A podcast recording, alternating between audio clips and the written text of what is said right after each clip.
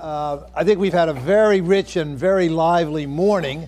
Uh, tremendous amount of information, wonderful panelists, uh, and I think uh, a very rich discussion of what's going on both in Ukraine and vis a vis Ukraine's relations with the rest of the world.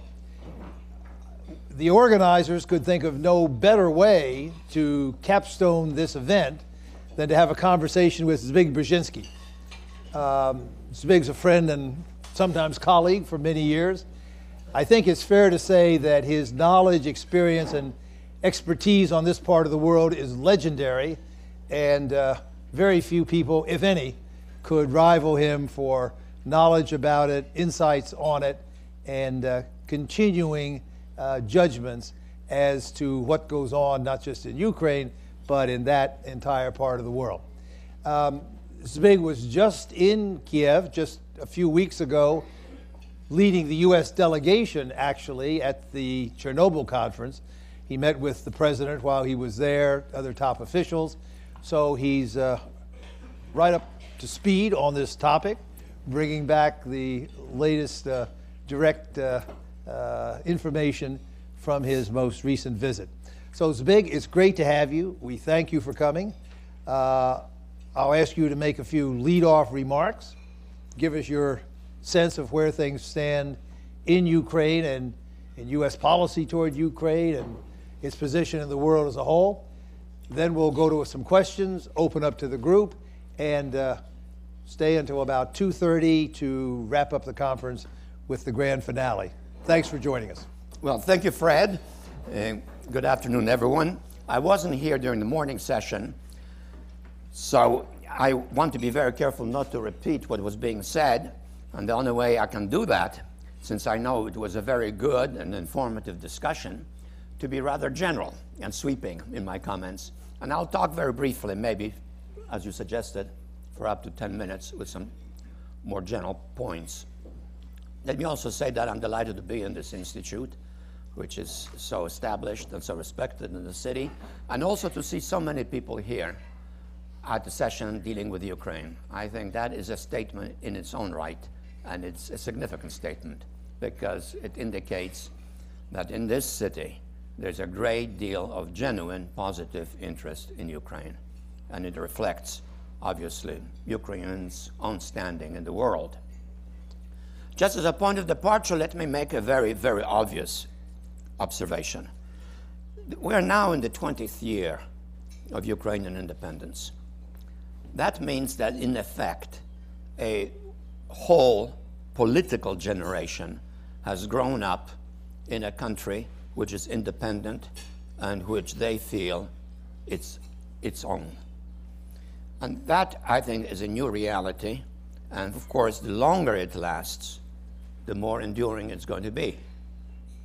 During those 20 years, by and large, Ukraine's democratic record has been pretty good.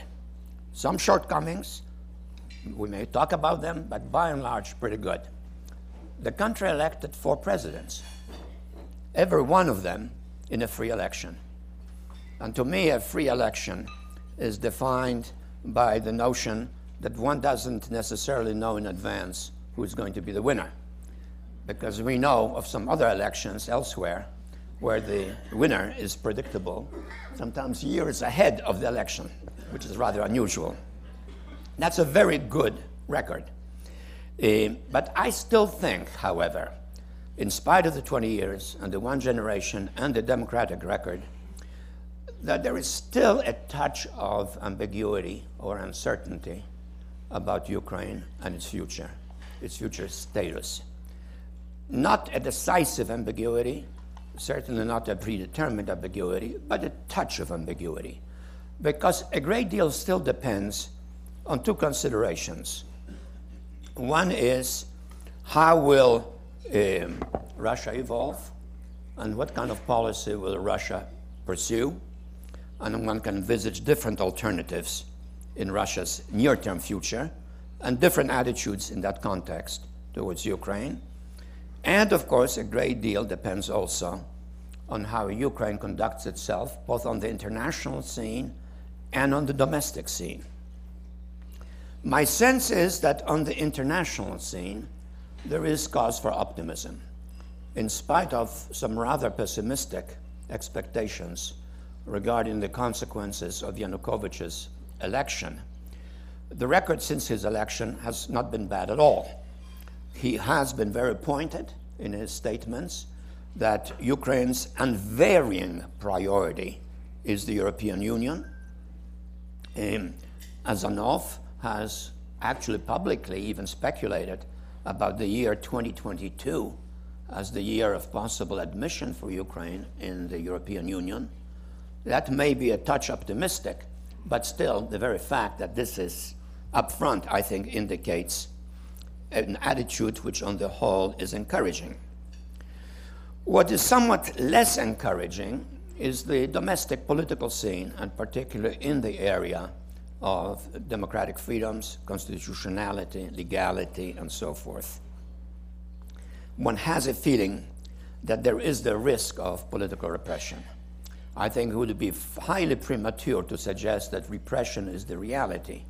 But there are some events evolving, of which we all know, which could have cumulatively the effect of creating a politically repressive um, atmosphere. And that, of course, if it were coupled with a Russian policy which would be more assertive, uh, more focused on erasing what still many in the Russian elite cannot believe is an enduring reality, then the effects cumulatively could be more serious.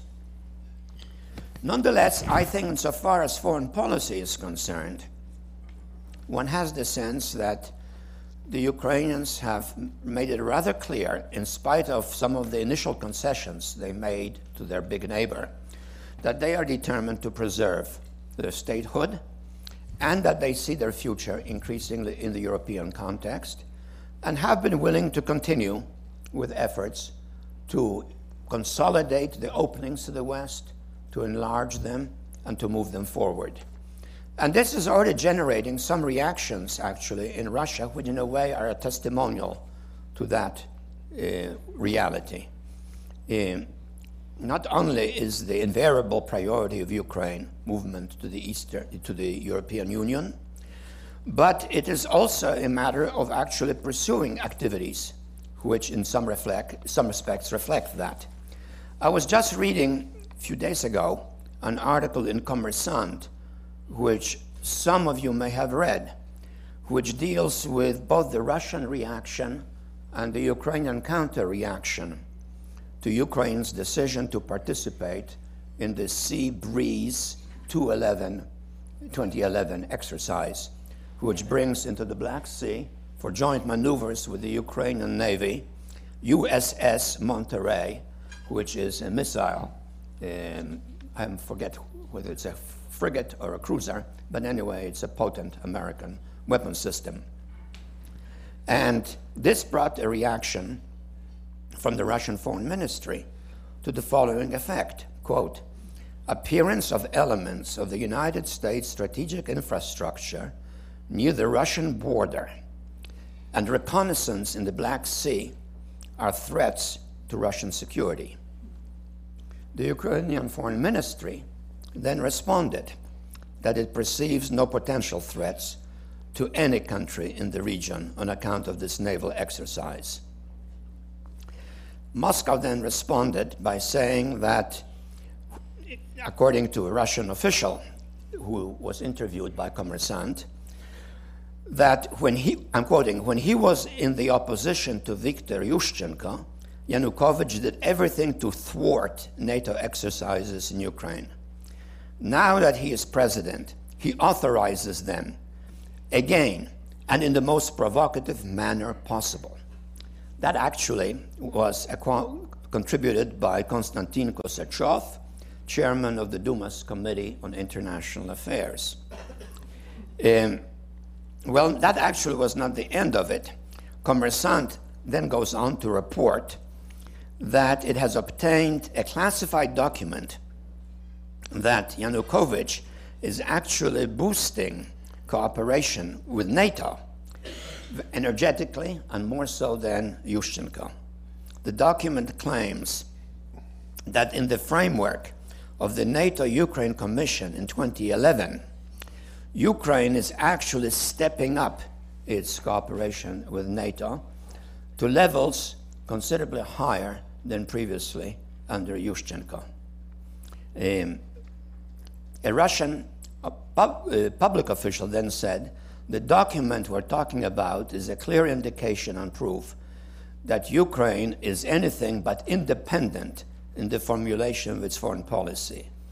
It does not mesh with its declared intention to remain out of military political blocs and to abandon the plans to integrate into NATO. I could go on and on, but this little flap, I think, is symptomatic of a reality which is much more complex than many of us feared, which is still uncertain in its final outcome. And much of that depends on internal developments, both in Russia and in the Ukraine.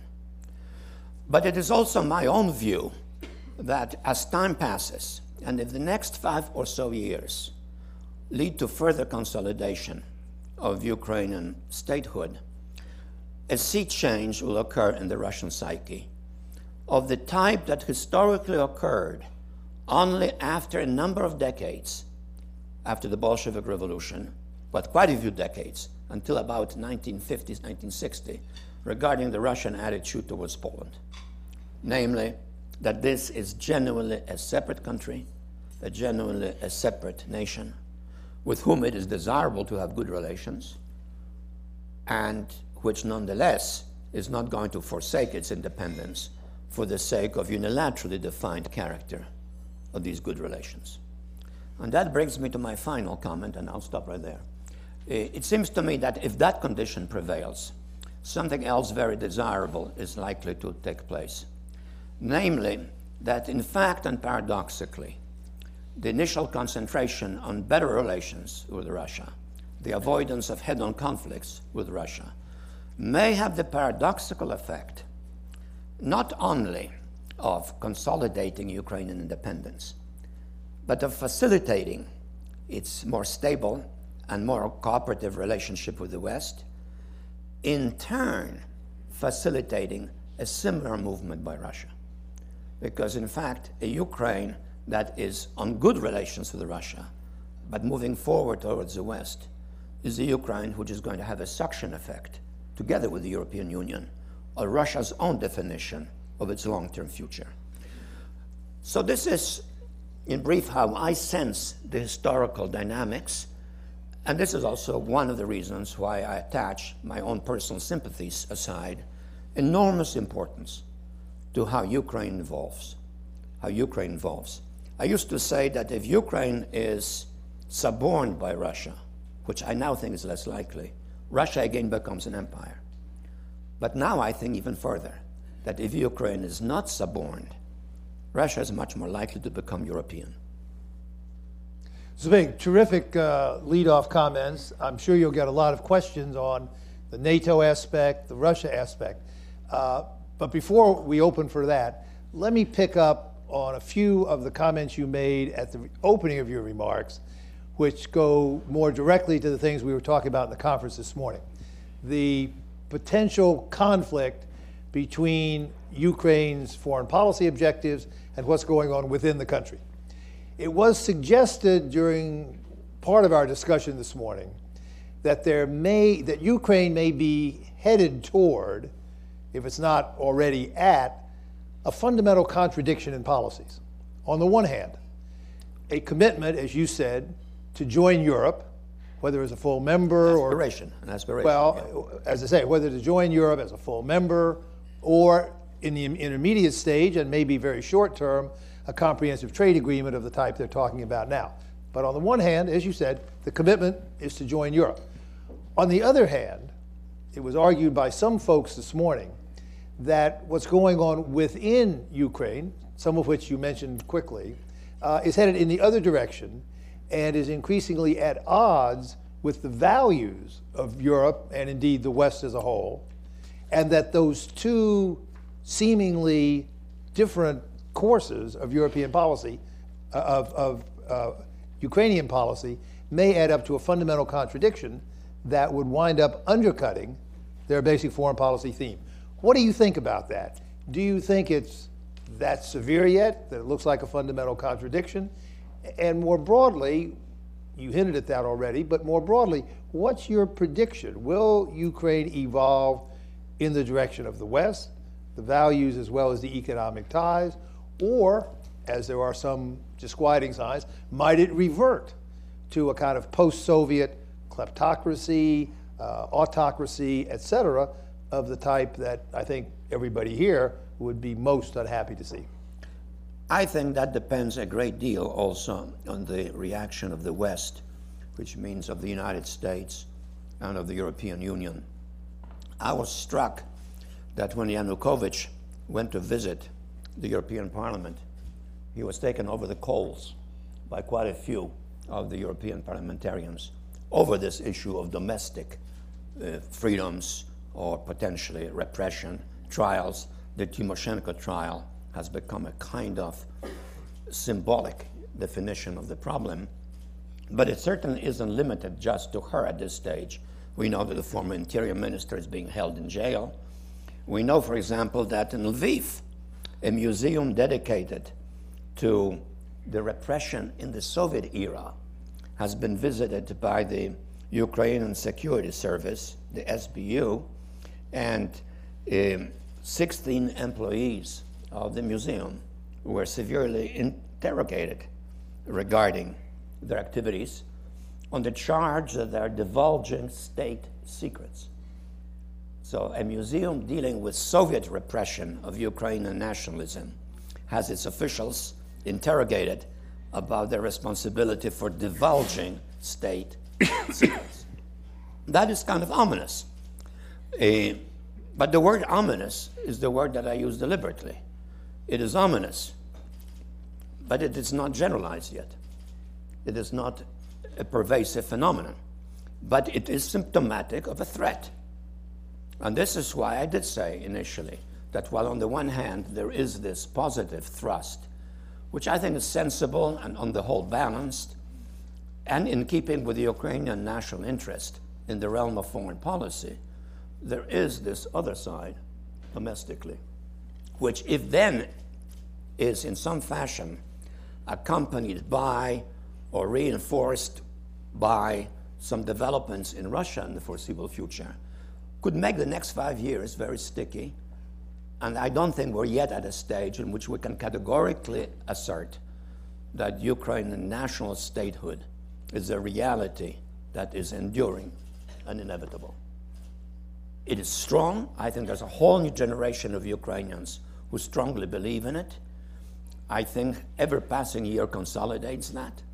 I think even within what was simplistically defined as a, the pro Russian orientation in the elite, there is a mood, once that pro Russian elite got into power, that this is ours, and we're not going to be letting someone else dictate it to us or share it with us. This is ours. A little bit, if I had to compare the mood as I sense it from my knowledge of that part of the world within this elite, I think it's a little bit like Gierek in Poland in the latter phases of the Soviet bloc. Gierek was, of course, subordinated in some sense to Moscow. But he certainly was not keen on becoming the 18th Republic. He certainly was quite clear in wanting to preserve the degree of independence he felt he was entitled to and to enlarge it and to consolidate it. And he was quite determined to make domestic decisions on his own because that was the instinct, not only of him, but of his elite. I think this, this sort of Yanukovych orientation is evolving in the same direction, and clumsiness by the Russians on this issue actually helps that transformation, but also vigilance on the part of the West. And I think the West has to be very clear in emphasizing the issue that you raised that I very briefly also raised when I was in Kiev, namely that the domestic political scene defines Ukraine to us almost as much as Ukraine's external posture. And the two are interrelated. And I think this point of view is very strong in Europe. I think it is also held very strongly by Ukraine's immediate neighbors to the east, who are the friendliest towards Ukraine, particularly the Poles, because they share the conviction that democracy within is the safest and most promising way of consolidating genuine independence. So I think this is a view that we all share, and which is not an anti Ukrainian view, which is not an anti Russian view. Because I do want to emphasize that much of what happens in Ukraine pertains to Russia, and that Ukraine can be in the forefront of a fundamental change in the East West relationship. Zbig, just to carry that to one more step, uh, there were also a lot of comments this morning about the relatively passive stance that the U.S. has taken toward Ukraine in the recent past. If you were National Security Advisor now, as you were in the past, um, what would you be doing about it? What would be your suggested steps for U.S. policy changes now to try to promote the positive course that you're espousing and I think we would all like to see? Uh, I think I'd rather not answer that question. oh. I've never known you to cop out. I think there's a practical reason for the answer. okay. Uh, with that, I'll open the floor to questions uh, and comments. I'll ask you to either go to the mic or use one of the traveling mics, identify yourself, and fire away. Gentleman in the front.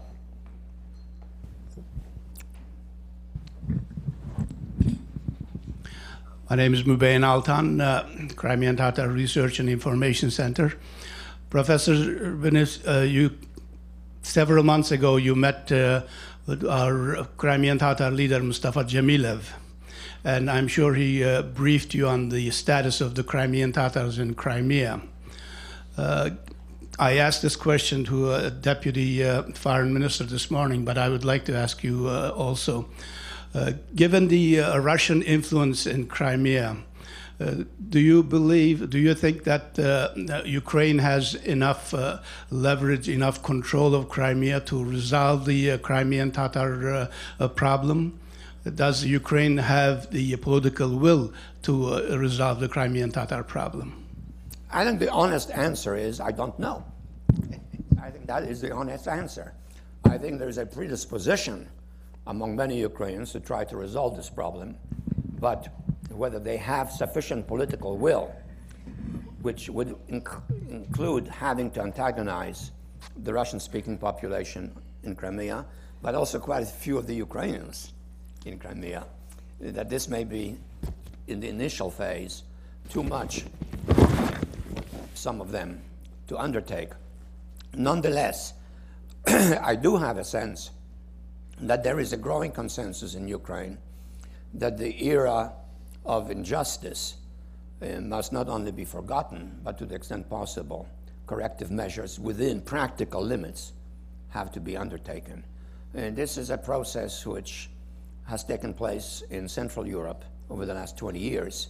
And in every case, it's terribly difficult because correcting the past often means also imposing some consequences for people who are not directly responsible for what happened in the past, but were the indirect beneficiaries of what happened in the past.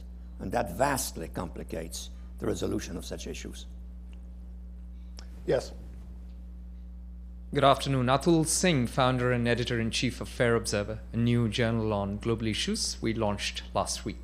My question is this You said, correct me if I'm wrong, that internal factors in Ukraine and Russia will interplay with each other. Uh, was that a comment you did make, or am I misconstruing you? You're essentially correct. Okay. So I understand internal factors in Russia having an impact on Ukraine because of size, because of other factors. Russia can interfere in Ukraine in a deliberate and tangible way. How do you see internal factors in Ukraine playing out in Russia? If you could expand on that, that'd be very kind. Well, I can expand on it by citing what I once said that historically, Ukraine, the ancient Rus, is Russia's older brother. Yeah, correct. In Russian historiography, the Russians like to say that the Russians are the older brother of the Ukrainians. But when one speaks historically, Yeah. that's not the case. But also when one speaks politically, it's not the case.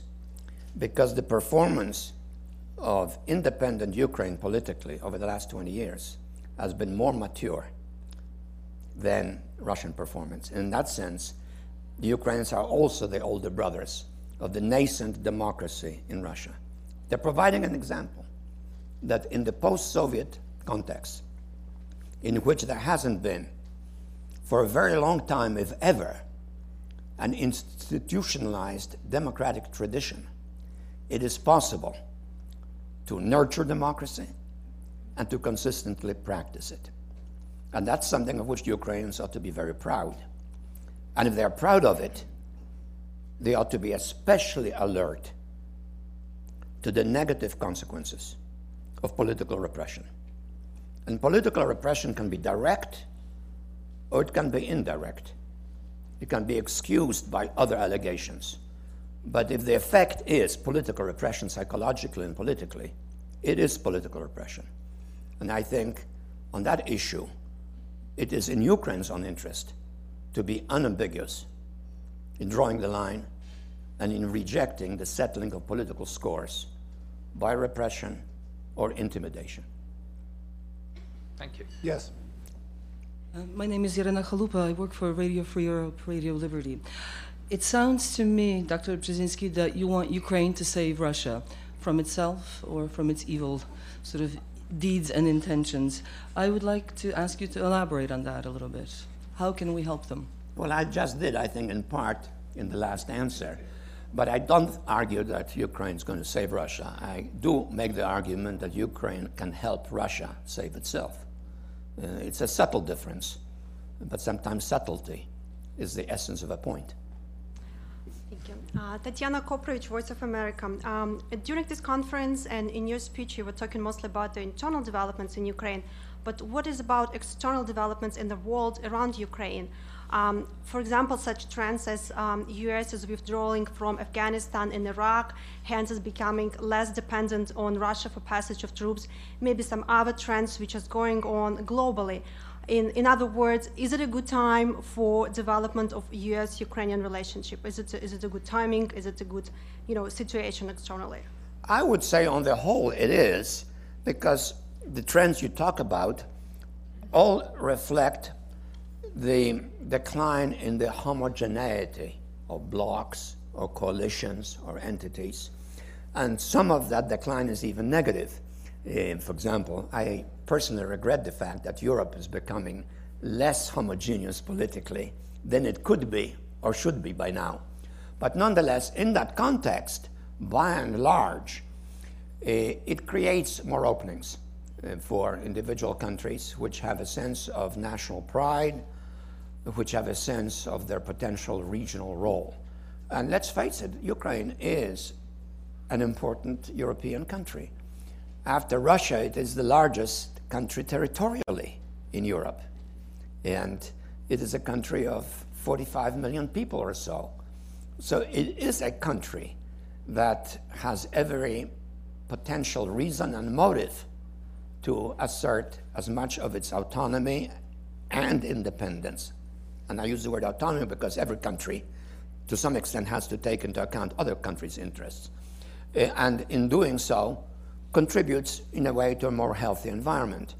Um, I think the fact that right now there's also a, an improvement in the American Russian relationship is in that sense felicitous. The fact that the Poles are seeking reconciliation with the Russians and the Russians are seeking reconciliation with the Poles, even though it's going rather difficult, diff, with difficulty, but it is moving forward, is again a good symptom. Um, I think the fact of the Ukrainian Polish reconciliation is much more a reality than Russian Polish reconciliation.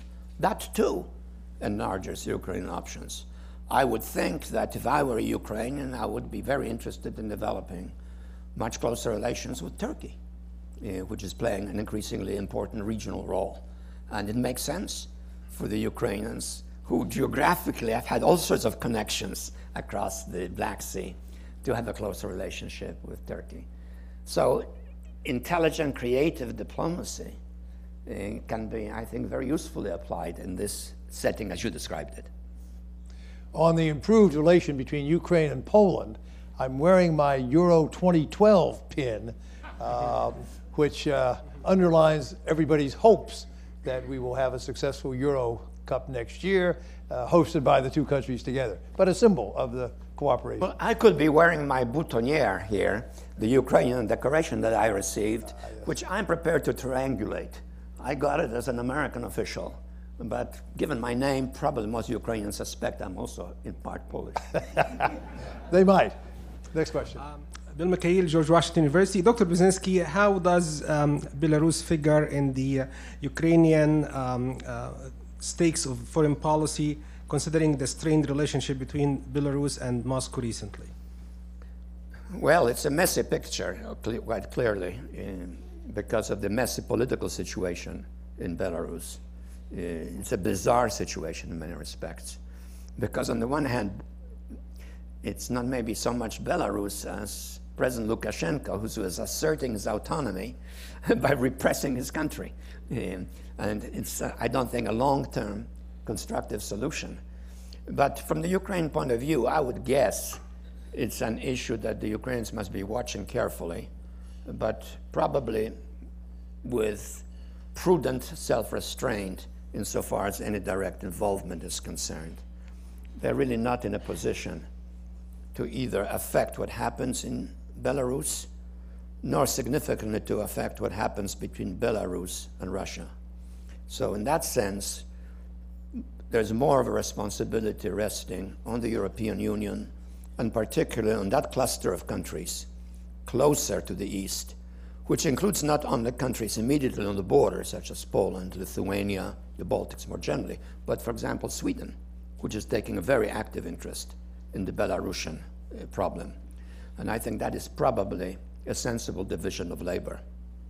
Zbig, since Belarus has come up, uh, and I don't know if you've gotten into this aspect of it, but there was some discussion this morning of the new customs union that Russia has been forging with Belarus and Kazakhstan, and whether Ukraine, common view this morning was Ukraine was not thinking of becoming a member, but finding some association with that grouping, uh, and how that would relate to their focus on joining the European Union common market, maybe the EU itself over time. Any observations on whether you think that would create a major tension or, again, add to the appearance of possible inconsistency that would derail the main objective? I'm not enough of an expert to give you, Fred, a kind of clear cut answer. So let me merely say this. I think the EU ought to watch that very carefully and to be really quite strict in its application of its own perception of the reality involved. In other words, I think it would be unwise for the EU to sort of try to split the difference, accommodate, if in fact it thinks that some of these special arrangements are being contemplated, in fact, do injustice, do violate the basic premises of closer Ukraine EU relationship. I think if they feel that way, they ought to draw the line way ahead of in the game because otherwise it becomes a sliding platform and one can then go too far and in the end lose the ball game. That is to say, really forfeit the opportunity of becoming associated with the EU. James? James Sherr. Um, I don't have a question. I really want to support and re emphasize the fundamental point you made about the equation between Ukraine and Russia. If Ukrainians who are seen in the Russian mind as a branch of the Russian people are able to adopt the standards and values of the European Union and succeed at European integration, then this sends a message not only to the Russian elite but to ordinary Russians, which is revolutionary because it demolishes the view that there is some distinctive East Slavic way of development and that we cannot do this, and exposes the fact that the problem is one instead of policy, political systems, and uh, institutions. So I think this is uh, an, an extremely valuable point. But I trust you would agree it still has to happen.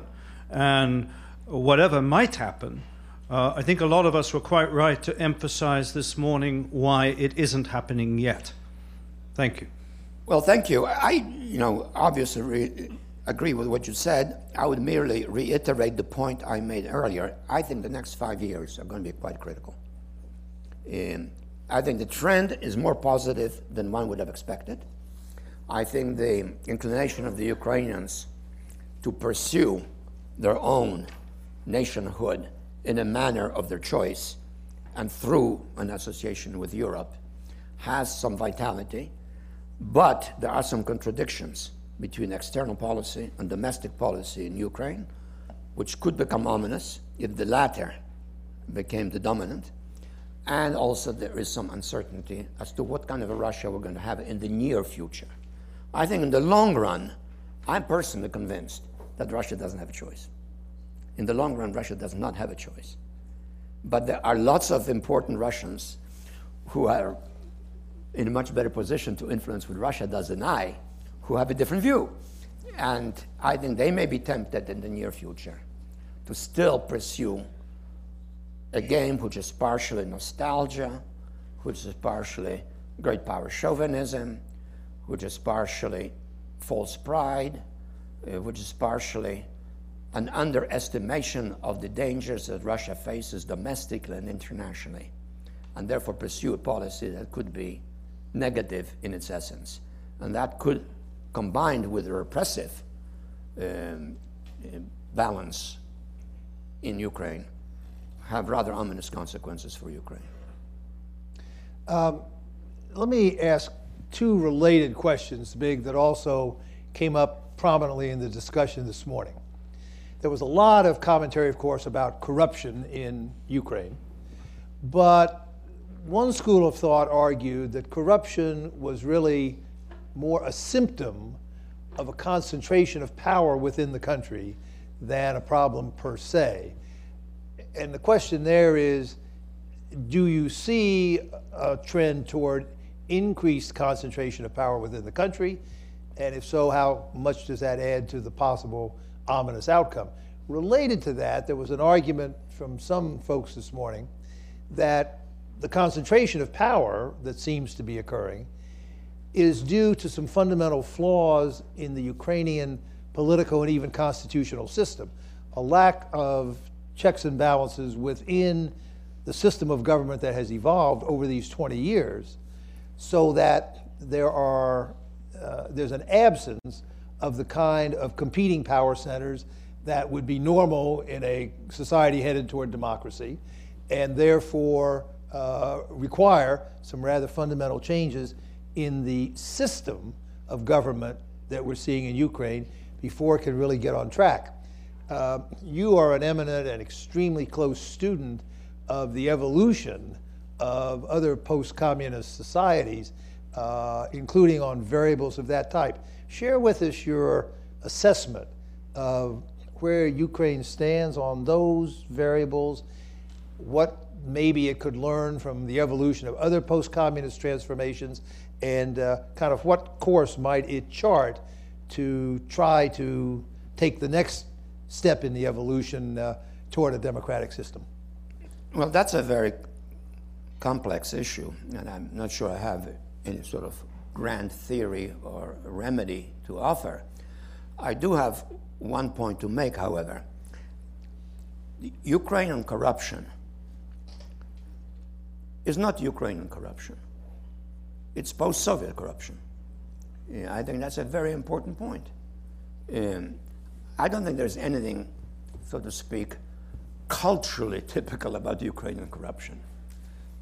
As there, I don't think is any corruption is culturally Russian. It's the cumulative effect of a system that over time bred corruption when it shifted from fanaticism to self interest. and fanaticism was the first phase of the Bolshevik Revolution, and then after a while it became self interest. And that corruption, in turn, also inherited some of the corruption of the Tsarist era. We're dealing with a society of 45 million people, which, for the last hundreds and hundreds of years, was part of a larger entity in which certain patterns of conduct were institutionalized and became pervasive. Uh, what I think is more specific to our time is that in this setting, not of Ukrainian corruption, but of post Soviet corruption, in Ukraine, part of the elite that can be viewed as particularly susceptible to corruption, and it is usually identified, you know, Donetsk, Dnipropetrovsk, has the attitude, well, we have the right to steal in Kiev, and not those guys in Moscow, who had the right for centuries. But that doesn't make it a Ukrainian corruption. It merely makes it like a gang warfare. You know, this is my sphere and this is your sphere. And the guys in Moscow say, well, we don't want you to be in a separate sphere. We would like you to be back. Um, and the guys over there say, no, no, this is ours. And then nationalism begins to enter it. And as nationalism begins into, en- to enter into it, you begin to play the international game.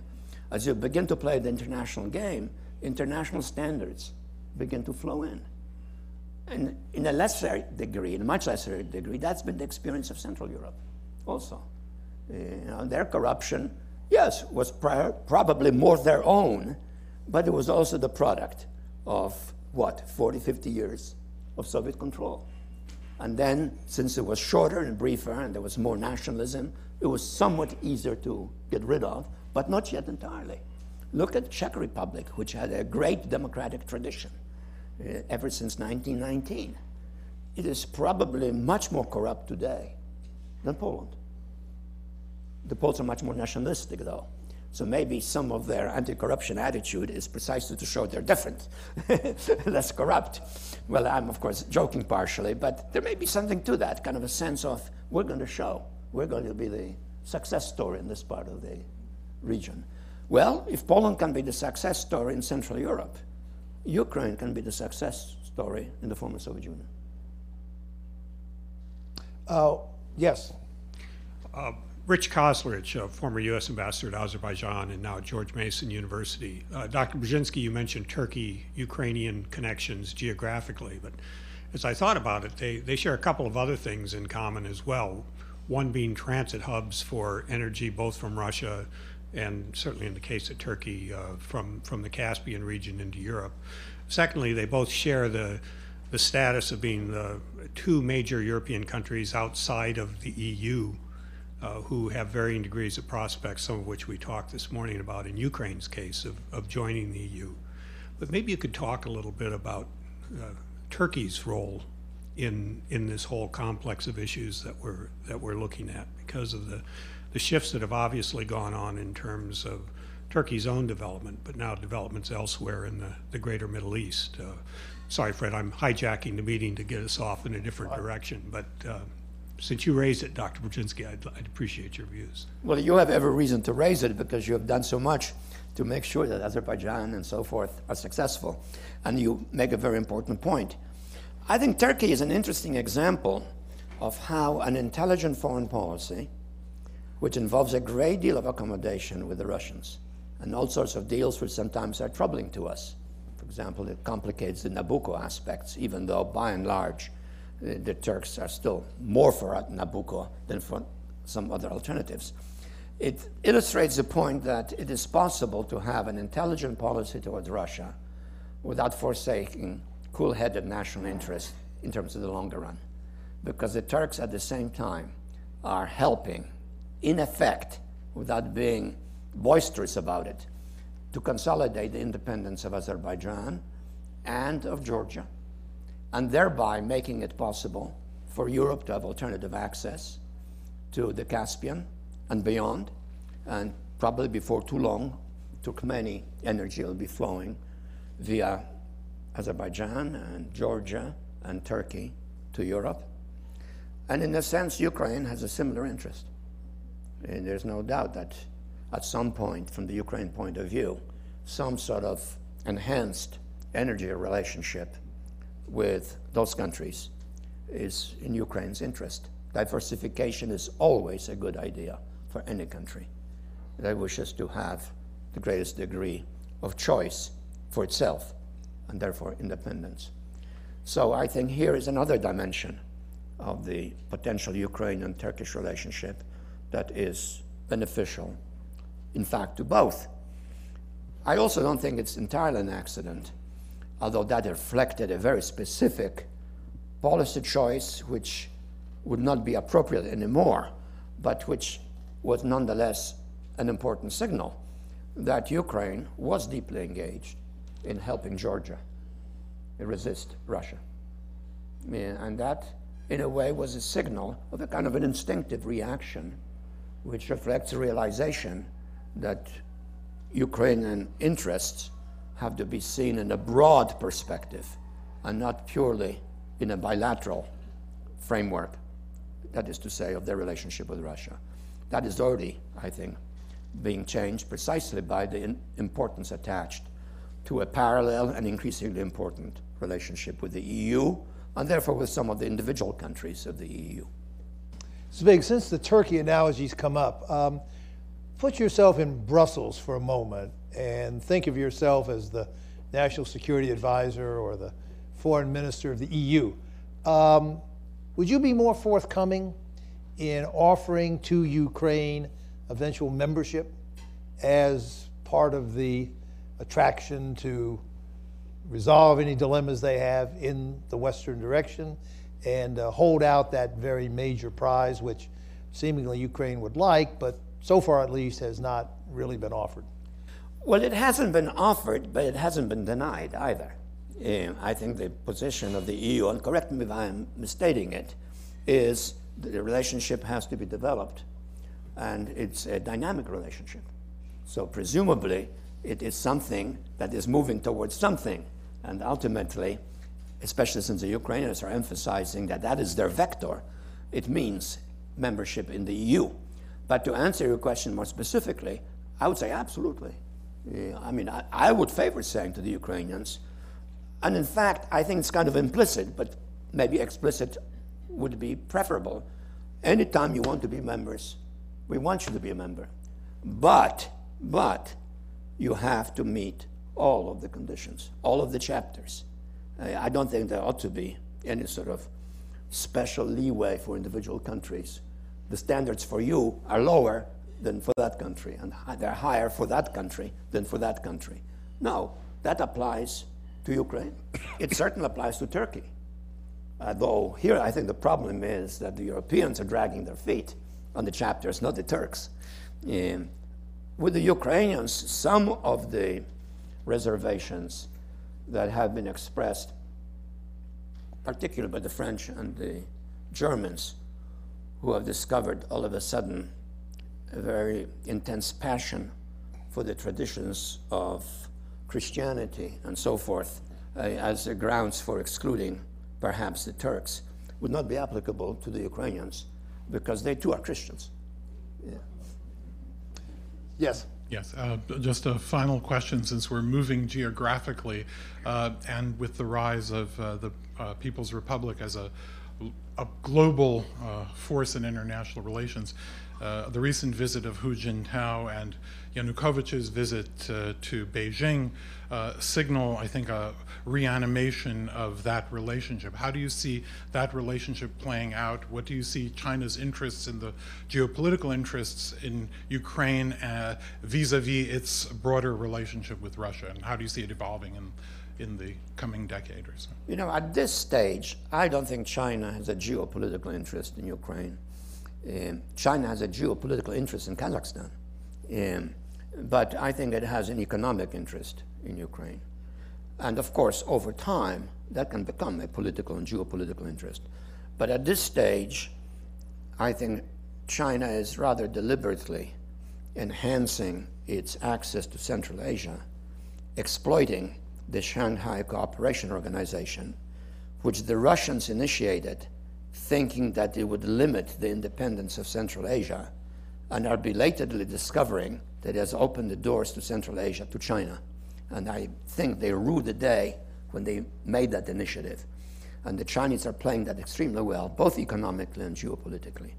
With Ukraine, I think they are simply taking advantage of the fact that Ukraine needs markets, China wants markets. I wouldn't be surprised if the Chinese were very interested in helping the Ukrainians to develop their agriculture, uh, not out of charity, but out of self interest. And I think that there might be a very meaningful meshing of respective economic interests. And that, in turn, of course, has all sorts of political consequences, which will then grow. And in that respect, for example, I think Ukraine probably is more interesting to China than Poland. In, even though, of course, the EU is infinitely more important as a whole, but Poland is only one of six more important countries in the EU. So I think the, the Russian move towards Ukraine is a sensible one. I think the Ukrainians are sensible in taking advantage of it. My guess is that at this stage the Russians are not worried about it politically, whereas my sense is that with some justification, they're becoming worried about what is happening in Central Asia. Zbig, maybe final question. Uh, we've talked about Europe's attitude toward Ukraine, China a little bit, Russia a lot, U.S. a little. A topic that came up again in our discussions this morning how much can external influence, pressure, encouragement affect the outcome of the internal debates in Ukraine? Um, every country is somewhat susceptible to outside influences, but it differs a lot from country to country, from time to time.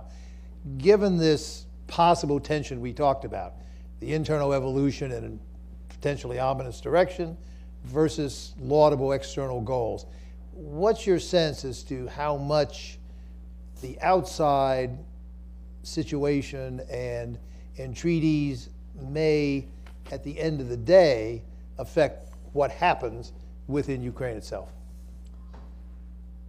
Well, that depends to some extent on the level of priority the sort of dominant political class in Ukraine assigns to the enhancement and preservation of independent statehood. And it's hard to judge, but I think on balance, by virtue of being that elite, they have to assign some relatively high importance to it. And in that sense, the position of the United States and of the EU is obviously quite important, even though maybe not as immediately impacting as, of course, of Russia. But of course, it has limits. But there's something else which is peculiar here, which I think is worth mentioning. In some respects, there is a parallel here between Ukraine and Israel. That is to say, Israel has a certain inherent strategic orientation.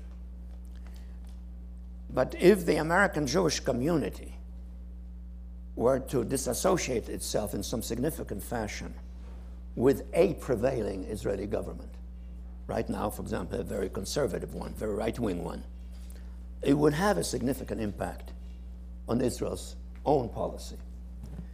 I suspect that the Ukrainian diaspora in Canada and in the United States is not insignificant in that respect.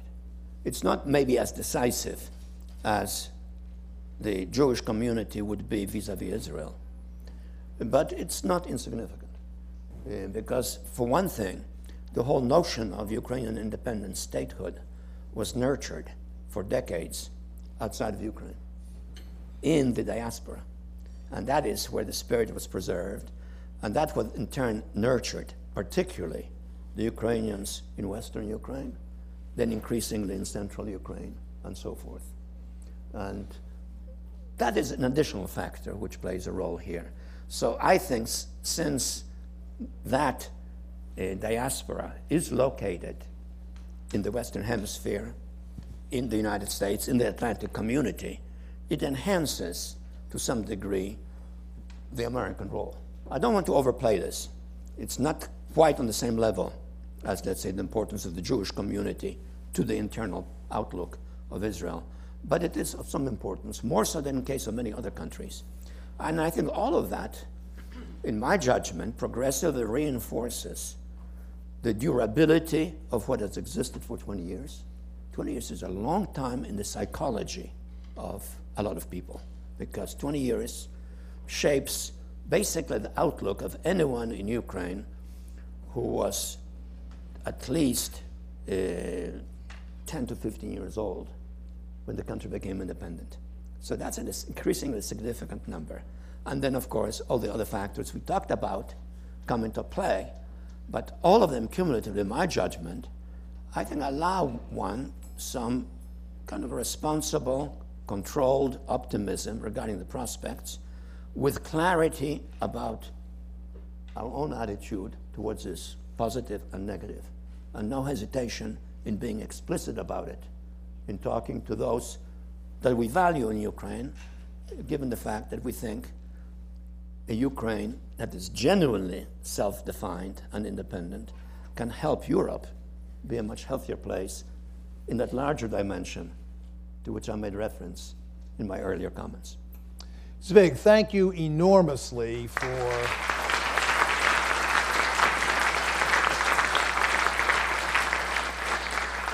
For such a superb conclusion to our conference. In wrapping it up, I want to again very deeply thank all of the participants in the panels this morning. Some of you came from a long way for it. We deeply appreciate that. I particularly want to thank our co hosts and organizers uh, Steve Pifer from Brookings, uh, Damon Wilson from the Atlantic Council, my colleague Anders Åslund, who put it together for us at the Peterson Institute. We hope this made the object, achieve the objective of the exercise, adding to awareness of what's going on in Ukraine, trying to demonstrate U.S. interest in the issue, and trying to think of some constructive ways to go about it. So thanks to all. I'm sure we'll be continuing to address this in the future, uh, but I greatly appreciate your being with us today. Meeting adjourned. Good luck to all. Thank you. Thank you.